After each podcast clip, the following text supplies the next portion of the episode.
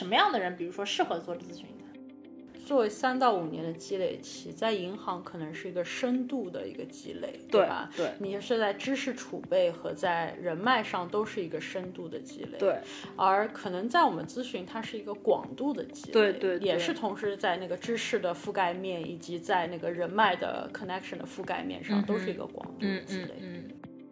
那我觉得其实啊，就是都是殊途同归的。我觉得你的呃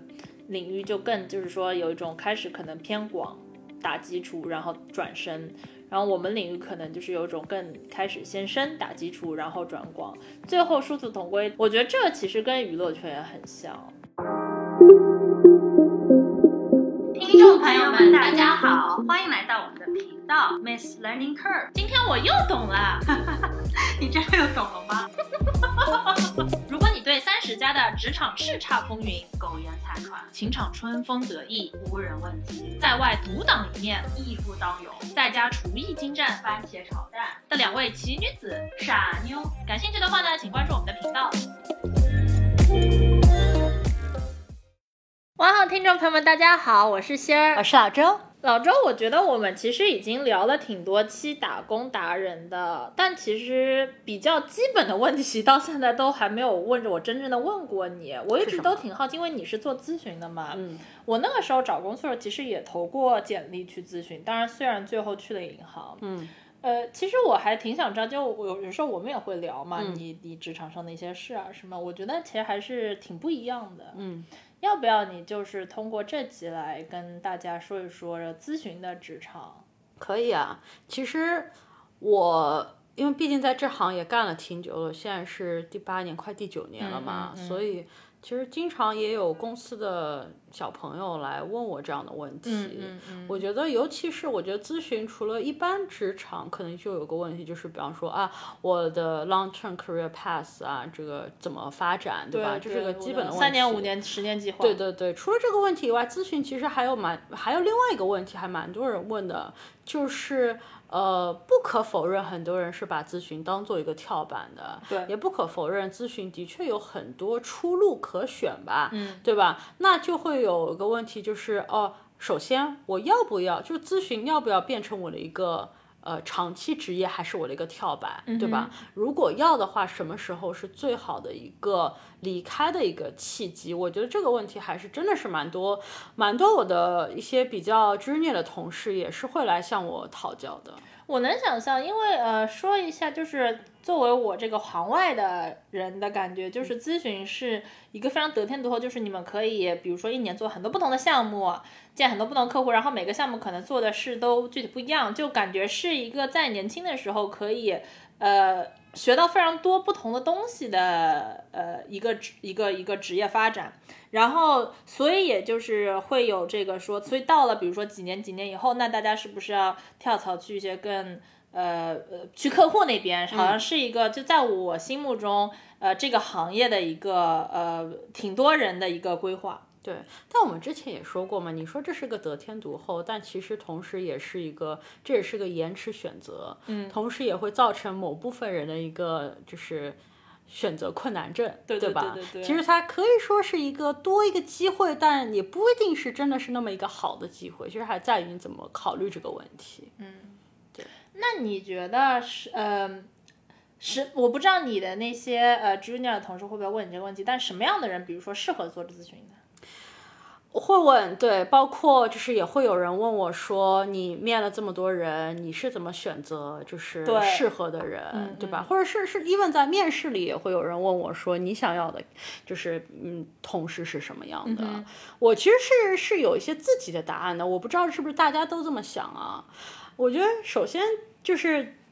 我其实不反对一部分人就是把咨询当做跳板。嗯哼，我心中的觉得是觉得说，呃，其实大概两年是一个比较好的一个时间段。嗯哼，就是我觉得如果你你想要，就是可能是个 first exit 吧。对吧？这第一个就是高价的下道口，你可以下去，就是你可以通过两年的时间。就是让你看到一个比较广的面，因为你毕竟刚刚毕业学校嘛，然后你并不知道说你咨询到底是怎么回事，你可以呃稍微探索一下，然后看自己到底想不想在这个行业待下去。但同时又会给你一个，就是你会接触到不同的客户啊，所以就可能在接触的过程当中会帮助你就是做第一次的择业吧，等于说，我觉得是这是一个。但这两年过程中，其实我我是想要。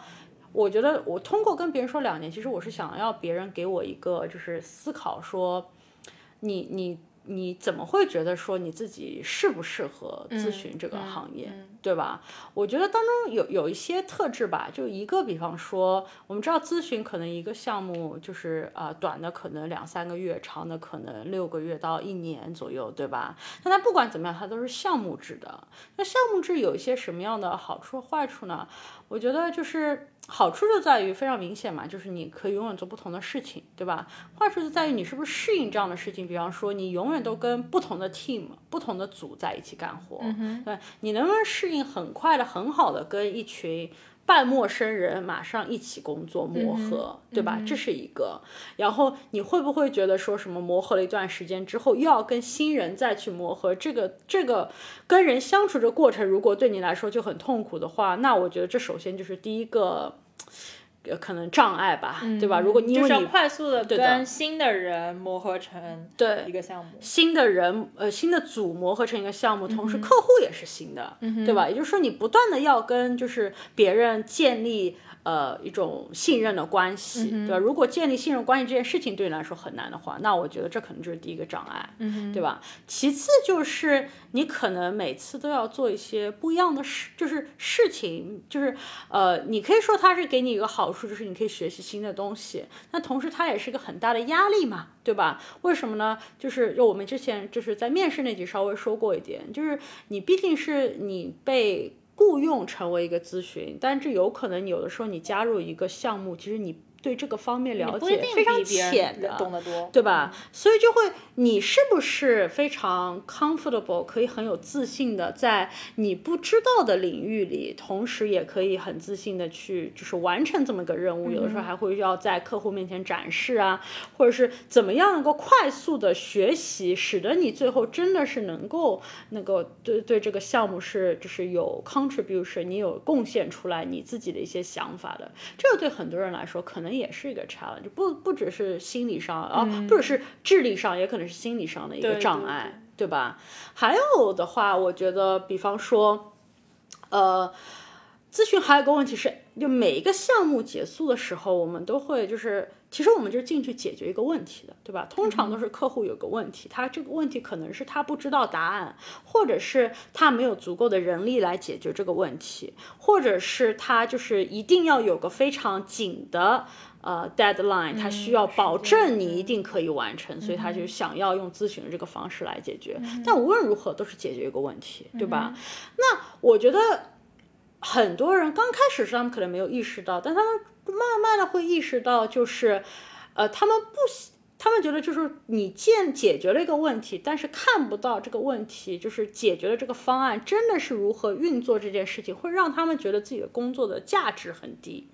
嗯。会觉得说，我并没有为我看不见我这个方案的这个价值，我并没有真的为这个公司创什么价值，我只是给了你这个东西之后，我也看不到它怎么运作的，然后我就走了，嗯，对吧？这个 ownership 这个这个缺失感，我觉得也是很多人的一个障碍，嗯，这个也 associate with 我曾经有一个就是在我项目上，我觉得被就是被客户投诉的一个这个 member，其实他当时他虽然是就是。我呃，report 给我，但他其实也已经蛮有经验的一个人。他以前是一个 regulator，就是在那个 FDIC 工作的一个，就是呃公务员嘛，对吧？然后他就他转到咨询，他觉得很难接受的，其实是跟是跟我刚刚说，就是你你是给别人提供个方案，但是你不是真正的就是 see it through 是有关的。就是他觉得，比方说，我有一个非常好的想法，嗯，对吧？但是你没没有接受我这个想法，他的那个挫折感非常的高。啊，这个我懂。对，但其实干我们这行，就是我觉得对，当然是我们要把觉得自己最好的，尽量的能够就是表达出来，对吧？但我觉得你做一个项目的时候，可能最重要的是怎么样能够协调各方。在规定的时间线内把这件事情做成，可能是重要性要远高于是不是真的提供了一个最好的方案的。但很多人可能也接受不到，因为他觉得我我这么好的一个想法，既然也没有人就是 appreciate 或感激的话，对他们的挫折感真的很高。这份儿因为你说的这三点，其实呃，可能真的是在我的职场上是完全相反，可以说。因为呃，比如说第一个，你你说的是，呃，需要短时间的跟半陌生或者陌生的人快速的建立团队合作，因为你可能下一个项目就是不同的人嘛，不管是客户还是内部的人。对，这其实是挺相反。就比如说银行里，我觉得其实有这样一个价值，是你比如说在这个银行已经做了三年、五年、七年，因为你认识人了，然后这个直接。呃的结果就是同样一件事情，你打电话对方可能会接，嗯，别人打电话的可能对方就不会接。啊，因为你是你，对，因为他们已经知道我，嗯，呃是呃这个这个砝码尤其其实重要，是在比如说大家都是很忙的时候，嗯，呃比如说是我们的话就是大家做 trade 嘛，那你也有个 trade，我也有个 trade，我想要这个人先看我的 trade，嗯，呃的时候。我觉得这个其实是是对于我们来说是一个长线的呃一个人际的关系，对，所以长线人际关系就是说很难，呃，会有比如说是你认识呃几个月的人，就不管他再聪明再好，也对方对你的信任以及嗯会呃就是很简单的说他会不会你你的一件事别人会不会先做，别人会不会就是说愿意花时间。跟你打电话，跟你见面聊聊你的 trade，而不是聊别人的 trade，因为呃，我我们自己的 trade 可能就是说，那可能有呃部门，比如说他，比如说是呃呃管税务的，或者说是管法规的，他们可能就是整个银行的 trade 都要到他们那儿去问很多问题。到时候，其实长线的一个关系对于我们是更重要的。第二点，你说的是。呃，一直要学新的东西，以及也许这个东西你也不会，大他也不会，大家都不会的时候，怎么样能够比较成熟的，对，在呃电话上或者是会议里就显出有呃一定的 authority，有一定的就是说我好像是会懂的权威，对，权威，对对对，这个呢，我觉得是有一些双刃剑，就是呃，我觉得在我们那儿对呃 junior 一点的小朋友来说，其实更。最大的要求是你懂就懂，不懂就说。对，因为嗯，我们其实也不太会碰到，每天并不会碰到说这件事情大家都不懂。嗯，因为我觉得呃，金融对，因为金融、法律、医学，我觉得这三项在我心目中是属于就是专业性非常强的领域，都都有几百年历史了。所以，呃，有一定的程度，就是说是真的，就是懂就懂，不懂就说。因为呢，不懂装懂是周围会有很多懂的人，一下就能看穿，呃，反而是会对自己的名声比较不好。我觉得这个就是因为，呃，职场上面对的问题不一样。因为咨询往往面对的可能是大家都不懂，都没有做过的事，而而金融很有可能是确实这屋子里面你就是最不懂。我就是最不懂的那一个，那剩下九在剩下九个人面前，我可能真的是班门弄斧。对，呃，以及第三点，我觉得其实是我觉得最有意思的，嗯，是在经常就是听你说你的职场啊，我们聊笑的时候，让我让我觉得我当时可能没有去咨询，真的是因为自己做不了。嗯嗯，我可能就会变成你那个被投诉的朋友。就是会觉得明明我说的好，你为什么不听我的？对，呃，我觉得这里有一个概念，就是甲方乙方的概念嘛。那是如我的工作，如果是我给你一个好想法，你也不觉得这个是个差想法，正式的结束了。嗯，呃，对比，如果我这个东西好，你一定得照做。我觉得，呃，有的人可能过不了心里的那道坎，就是说明明我的我说的比别人好。你也同意了，我这个是不错，但你最后没有照做，为什么呢？很多人可能就有的人呢，像我这样的人，可能就会想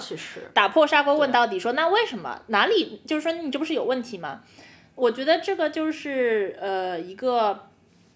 呃纯粹的服务业，当纯粹是乙方的时候，甲方的这些事就不是说是呃乙方可以去管，或者都不用操心，都不用操心，就是说你拿到钱就算完事了嘛，对吧？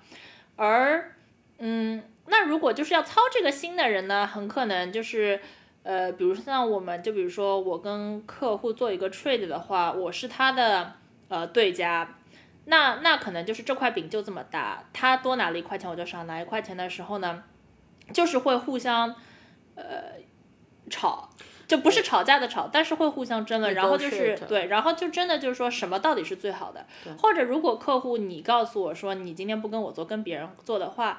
呃，其实大大多数的时候，客户会真的告诉我，是因为别的别别家的价钱就是比你好，对，或者说他就是能做这个，我做不到，呃，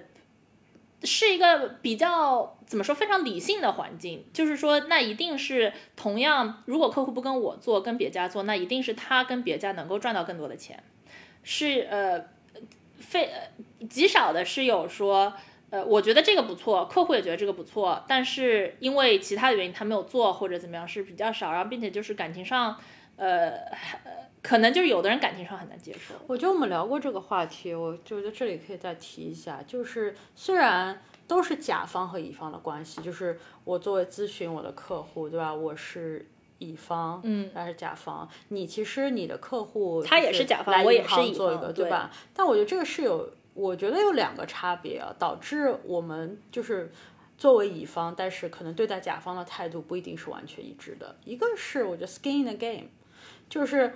像我们是完全是服务类的行业。就是完全就是我们不承担任何的风险，对吧？所以你们其实虽然是甲方乙方，你们更像是对家，嗯，因为你们就是你一个 trade 总共是两个方面，对吧？你的一个风险其实是转移到我的那边，那我可以接着通过一些别的方法把它对冲掉，对吧？但其实是从一个东西就从一个一个人的账本上移到另外一个人账本上，对吧？你们是当有 skin in the game 的，但我们作为服务类，完全就是有种空手。套白狼的感觉，对对对，这也是服务类好的地方，就是说你都不用担风险，但是就是这个钱别人必须给你。对对对，这是第一个我觉得的差别啊。然后第二点的话，可能就是你刚才也说了，你的客户一般都有个明确的需求，而且他这个需求一定要有个对家跟他来满足的，对吧？因为他要做一个 trade 嘛，不是跟你就是跟就是其他的银行这样说。但我们这里不是这样的，我们这里其实我可以说有些。服务可能是有一些无中生有的，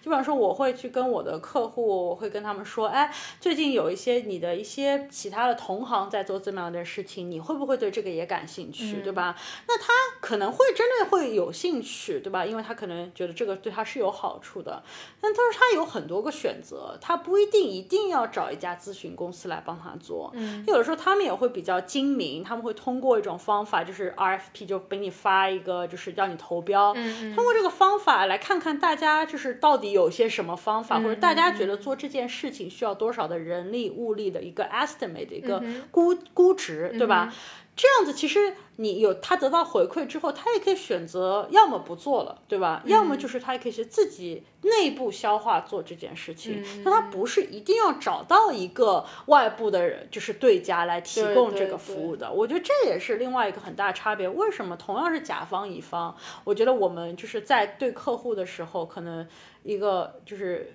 相处模式完全不同。对对对，这挺有道理的。就所以，我我又想说一点，就是你因为这些差别，所以导致我们很多时候，你像你说的，在看一个人适不适合咨询的时候，其实有很多性格的成分在里面。我觉得，就我必须要承认一点，很多人问我说：“哎，你面试的时候怎么知道这人适不适合？”我觉得我一定会通过一些问题，让我觉得，比方说，我会。避开一些雷点，就如果我觉得这个小朋友他可能就是一个非常很实诚的人，对吧？他可能明天没有办，在他不懂或者是不知道怎么处理一些紧急情况的时候，没有办法跟客户周旋的话，这样的小朋友我可能会就不会想要，我不推，我甚至不推荐他来咨询，嗯，对，因为我觉得他可能没有办法处理一些日常就是。工作中的一些问题，需要装大人的时候，对对。但是呢，我必须要承认的一点是，因为这是个很性格的、很性格，我觉得真的是一个很大的一个部组成部分。所以可能真的是我们也没有办法看准一个刚从学校毕业的人是不是适合，所以我觉得两年的那个期限真的是一个，既是我们就是可能观察这个小朋友是不是适合留在这里，也是一个他可以自己就是分析说他是不是适合留在这个行业一个非常好的一个时间点。嗯，对对对，这那我再插一句，那这也是跟我看我们看小孩儿可能小朋友的时候。角度会有一些些不一样，可能偏实诚并且偏观点的小朋友会比较在，我觉得在银行面上会比较占优势一点，因为呃，我们大家可可能就是会首先有一说一的，以及以及就是说适当的 push back 吧，其实在在就适当的会说不。对，适当的会说不，这个技能其实在我银行这儿，我觉得是上次面试那集你也说了，对我还挺惊讶的，其实，对，对，呃，是反而我觉得，因为是我觉得适当的说不，其实是一个呃增加信赖关系的一个点，其实有的时候，那因为别人就知道你说 OK 的时候，那这个 OK 的分量就比较大，对，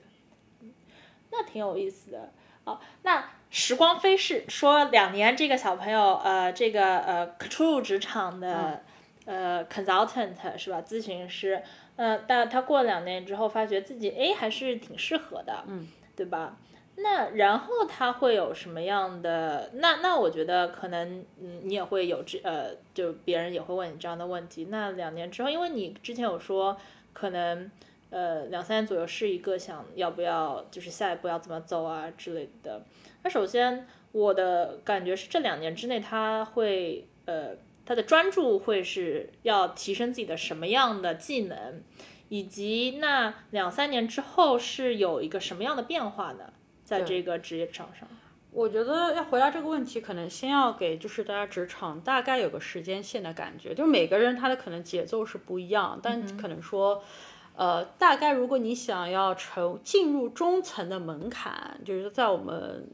在我们公司可能叫 manager，在你们公司可能叫 VP 吧，就是我们把它定为一个中层的门槛的话，我觉得这可能是一般人五到七年可能是一个 normal 的速度，对吧？你可能快一些的人四年半或者五年左右成为了一个小中层，对吧？慢的话，我觉得七年左右的时间可能是一个，也不能说慢，就是就是 take your own pace，你自己的时间成为一个小中层。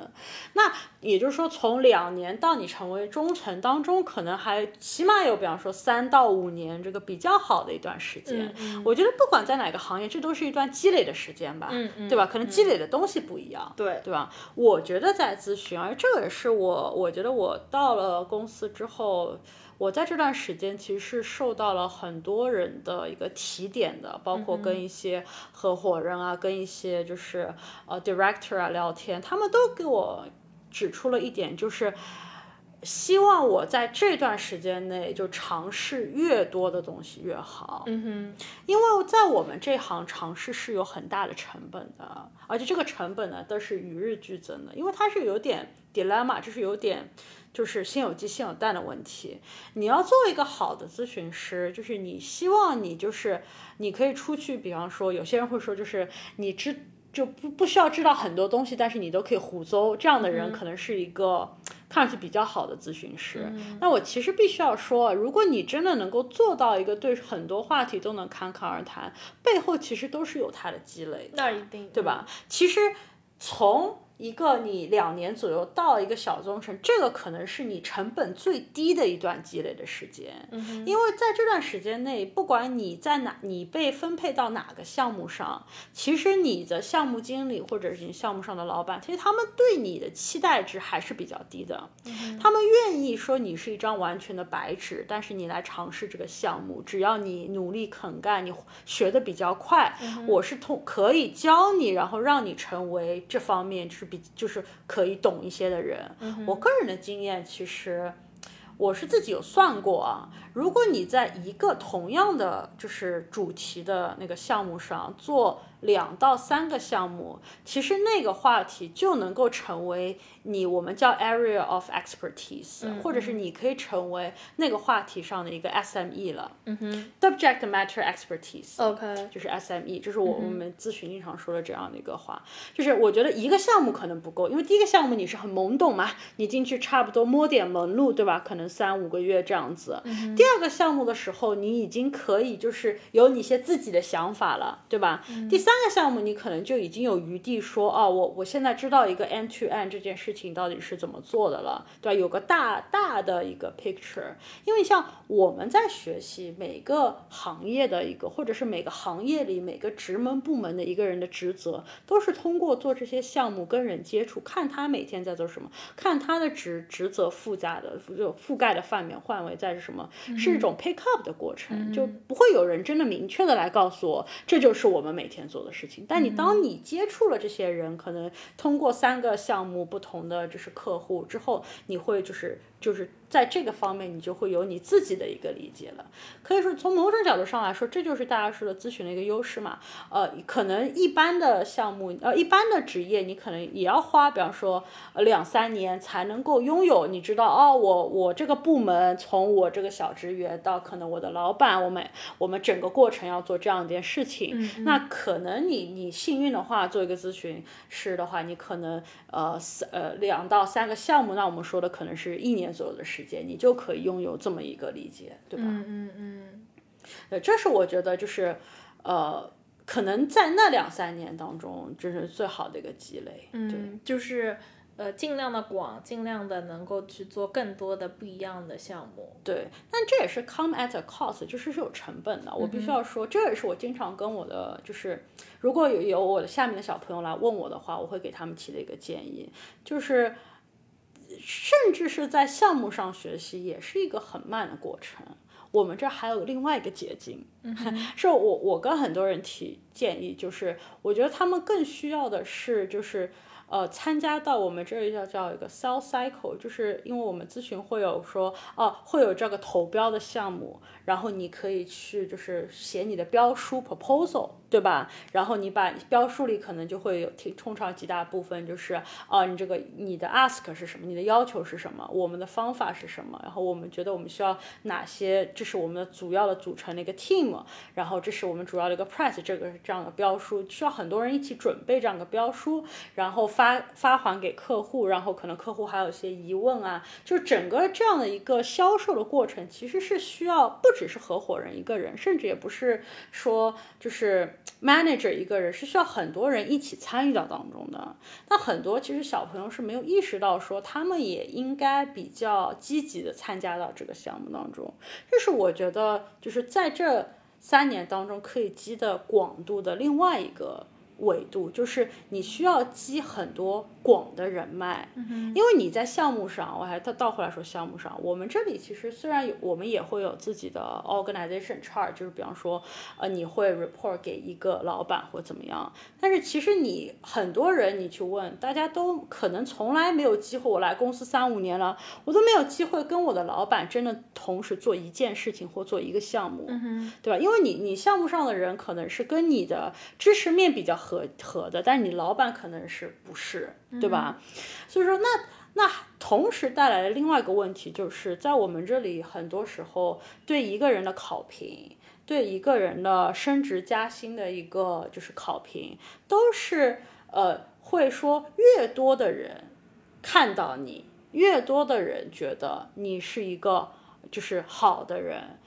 远超于你的老板一个人的一个声音的，因为大家都知道，每个人虽然是老板，但是他不一定真的跟你工作过。如果有工作跟你工作过的一些，比方说合伙人啊，有些 senior manager，他们来给你就是评价你的话，他的分量其实更多的。所以我们就需要积累足够多的人脉，而这个人脉在可能你在刚入职场三五年的时候。这个人脉可能就是你一个内部的一个人脉，就是另外一个我希望他积累的比较广的一个方面。嗯，就是可以通过，因为你做项目三五个月，你就是只跟这些人接触。如果你可以投入到一个，比方说 sell cycle，就是一个卖项目的这个范围当中，其实卖项目可能是一个两三个礼拜的一个过程。你可以跟很多的你可能接触不到的合伙人、接触不到的 senior manager 建立一个 working relationship，你们就是有工作关系，对吧？因为这是有个供求在当中的，他们可能也非常需要一些，就是很多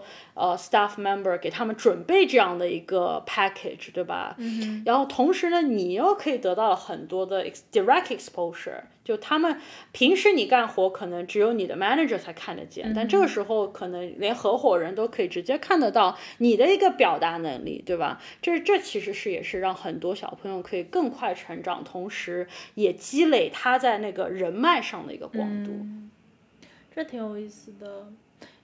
这因为我觉得在重复的说这句话，比如说，那可能我们的这样就是又是完全相反。因为呃，银行是一个，我觉得是一个比较一个萝卜一个坑的地方。就比如说做这个产品的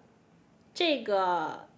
层次的，就做这个产品的新新来的小朋友，呃，可能只有这一个人，或者说做这个产品的中层只有这一个人。那所以说，全银行只要。在比如说，在美国跟美国有关，要做这个产品，找要找一个中层，其实泰州这一个人可以招。嗯，呃，其实没有没有很大的竞争关系，就没有说我有一个完全能够替代我的人。呃，我觉得是基本上是没有这样一个关系，因为我觉得也是因为资本主义社会嘛，就是如果有两个人能够同时做一份工的话，就说明有一个人是不需要的，一个人是不需要的，对对对。然后当然就。呃，挡赛就是说，如果这个呃人他做不下下来的话，那他们就可能要换掉这个人，完全把这个人就换掉了，招一个新的。所以呢，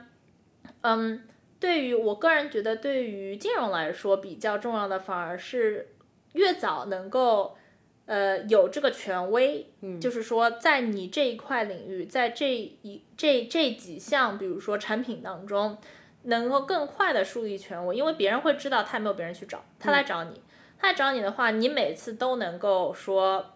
deliver，然后然后这个就是树立权威了以后呢，就是这个位置做的越来越稳，嗯，他就呃知道不需要换你去去去招一个新的人，对，以及嗯呃刚才我知道你们的考评，因为比如说刚才你也提到你们的考评是因为。跟可能你每个项目都，你老板都不在这个项目上。对。那一个萝卜一个坑的 这个这个呃结构，其实是我老板在我我基本上老板会在我每一个项目上。对。对吧？那老板其实就是做这一个产品的更 senior 的那个人而已。所以其实一直到刚才你说的中层的那个三五年三五年的选拔，其实基本上在。银行里都是，如果你们组喜欢你，老板觉得你不错，其实说了算的。其实他一个人就可以，一个人就可以。当然，就是说三五年以后的那一个会非常非常难。嗯，这这个我们待会儿可以再说。但是到三五年为止，基本上是如果你能够捍卫住你的产品，那基本上。老板对你满意的话，他一个人就可以说了算。你并并且其他人没有办法真的说什么，因为其他人不懂你的产品。那就是说，同时呃人脉的话也是，就是因为反而是一个萝卜一个坑的时候，嗯，也不需要真的很强的出去找人脉，因为全银行都知道，我如果要做这跟这个有关的，不管我认不认识你，都只能来找你。所以真的就是说，如果这个产品是有需求的，那。那不认识你的人都会来找你。如果是没有需求的，那你认识再多的人，你可能能够让呃销售帮你去尽量卖东西啊什么。但是呃，就像我们都是最后到底有没有一个 trade？所以嗯，我觉得在我们这儿三五年左右的大的方向，其实是尽快的能够树立自己的这个产品的一个权威，变成一个呃专家，就在自己产品上的专家，因为。这个银行可能只有你一个专家，在这个呃，在这个领域以及在这个地域里。对，所以可不可以这么说，就是作为三到五年的积累期，在银行可能是一个深度的一个积累，对吧？对，你是在知识储备和在人脉上都是一个深度的积累。对，而可能在我们咨询，它是一个广度的积累，对对，也是同时在那个知识的覆盖面以及在那个人脉的 connection 的覆盖面上，都是一个广度的积累。嗯。那你们会就是说到某个点开始想要以从广转深吗？我问这个问原问题的原因，是因为我觉得挺明显的是，呃，在我们这儿，因为我们是一个深度的积累，所以在某个时间点，当积累的够深了，我已经是这个方面的专家的时候，那其实很大的一一门课题就是怎么样从深转广。嗯。说来听听，什么怎么样由深转广？对，因为就像刚才说的，比如说你已经知道全全银行就是如果要做这个产品的人就得来找你，嗯，那这个时候你的想法可能就是我怎么样拓宽啊，我我做的产品做的产品，以及就是怎么样能够让市场对这个呃有两条路吧，一个是怎么样怎么样去从被动的接收到比较呃主动的去卖嘛，就是说怎么样让市场。更需求这样的产品，也是可以做的，或者呢，就是怎么样，就是说开发一些新的产品，比如说这个产品的周边，我怎么样，就是说把这些周边也卖出去，就是说让我这个呃专的这个领域更广。我觉得这两条路都可以，就是让总体大家对这个领域更有兴趣，或者就是说拓宽这个领域。我觉得是当中中中层左右的话，基本上都会已经是对自己的领域比较专了。呃，基本上就是说，如果来了任何 trade 的话，基本上是可以，就是说是，嗯，呃，基本上是可以完成的。那那这之后的课题就是说，怎么样怎么样广，怎么样怎么样去呃 cross sell 啊，怎么样是跨领域的去去呃去证明自己有很大的价值。对我我们有的有从广到深的这个过程，然后这也是我我其实有的时候。也会给我的一些 junior 的同事建议，就是我这里刚才所说的广啊，我不觉得它永远都是一个辐射性的这样一个姿势。我这里所说的广，其实在你在积积累人脉的广的时候，它其实是可以辅助你以后你想积累的广度是可以选择性的，因为在我们咨询当中，广其实还有一个非常不好的一个点，就是我们。因为是项目制的嘛，其实如果你不知道你的下一个项目要做什么的话，首先你会很惊慌，所以你想要快速的找到下一个项目。Otherwise，我们就是你就会说在 on the bench，然后 on the bench 会影响到你的考核嘛，对吧？然后你会惊慌的话，公司给你提供的一个方案是我们会有一个。组他们就叫 resource manager，就是管理，就是大家呃，就是去哪个项目的这样一个人力资源管理，但不同一般的人力资源，就是咨询特有的，他就看每个人的一个时间线，你什么时候会有空，然后上一个项目，下一个项目，然后你你大概的要求，你每个人会有个资料库，你大概会的一些 skill set 和客户的要求是不是 match？但其实我们有个 unspoken rule，就是其实你是不希望。你的下一个项目是由这个 resource manager 来决定的。嗯哼，如果你的下一个项目是由 resource manager 决，大概率说明两件事：一，这个项目肯定很差，嗯哼，就肯定是那种是个抓个人过来都可以干的事儿，多半来说啊。其次，就其实侧面也是证明了。你在这个公司没有什么掌控力，嗯嗯，就是没有什么掌控力，你不认识什么人，对吧？所以在你在 build 这个人脉的广度的时候，其实你在做一件事情，是你是想要找到更多的做。对你，你你感兴趣那个方向的，就是合伙人，你想跟他们建立那个关系，其实是个双向选择的关系。你是希望你慢慢的通过这个辐射面的广，了解了你自己擅长和你兴趣之后，可以指向性的。帮你把你的最后的那个，就是让你的公司在你家公司的选择权变得更有指向性。我觉得，所以这就是慢慢的从一个完全辐射出去的广，会有一个收的那个感觉。那这个时候你已经知道你想要往哪些方向收了。比方说，你会收获一些，你知道，比方说这个合伙人他可能他的专业领域是你想要。不断前进的，对吧？同时，你有可能收获说这个人的一个工作模式是你想要跟他长期合作的。通过跟他们建立这个关系，通过你向他们证明说你在这个领域已经积累一些经验，你的选择权就会越来越强。当你在下一次再帮这个合伙人，比方说一起在卖一个项目给客户的时候，其实他也就是 implicitly 说明了什么呢？就是一旦卖成了，你就可能会上那个项目，对吧？你就可以通过这个来选选择你可以去的项目了。我觉得它其实最后还是一个往生里的一个这样一个动作。那这可能是。可以帮助你到中层，到中层以后更是如此了。因为中层以后的话，你需要在我们咨询里要做的一件事情，其实就是 sales，就是卖项目，对吧？你你成为一个中层之后，你的一些考核的指标越来越多的就是，比方说今年你卖掉了多少项目，今年你有多少项目是呃你管理的，对吧？这其实为什么你可以卖一个项目，你可以管理一个项目，就是说。未来的话，你通过你已经是从一个项，一要么就是你是一个领域的权威，所以说这个项目非你不可。嗯，比如说像我们是四大嘛，所以说很多客户自然而然，他们比方说投很多标书，就会一定会也投到我们公司，对吧？那投投他们投标书的方法，可能是投到公司的最最 high level 最上层的，对吧？然后我们公司就会慢慢把这些标书，比方说今天是呃。呃，花旗投过来的一个标书，慢慢的把归分门归类，就归类到哦，这个可能是属于某一个组下面某一个合伙人下面的一个，就是他们负责的领域。那。能不能让这个标书分给你，其实是在于你是不是在公司里是大家认可的，在这一方面的权威，否则你就会拿不到这个标书，对吧？这是其中的一个。另外一个就是，如果你能不能卖掉项目的话，就是看你自己是不是因为，比方说你跟这个客户。就你，你跟三五年的成长，你其实跟客户也积累了很多关系，对吧？比方说同一个客户，你可能，呃，你跟他做过一个项目，甚至好几个项目，甚至你做完项目之后，你怎么跟他维持这种长期的关系，对吧？一旦你建立了这种关系，你要不要忘记掉，你跟他是同时成长的。对吧？你的客户当年也是忠诚，等到你在往上爬的时候，你的客户也在往上爬，他的话语权也更大，对吧？他的话语权就会更大。那你如果可以长期更深深耕这些关系的话，最后他也会成为你的一个可以帮助你的就是 sales 的一个渠道。嗯，所以说最后还是会有这个收的收的动作，就是从广到深。嗯。嗯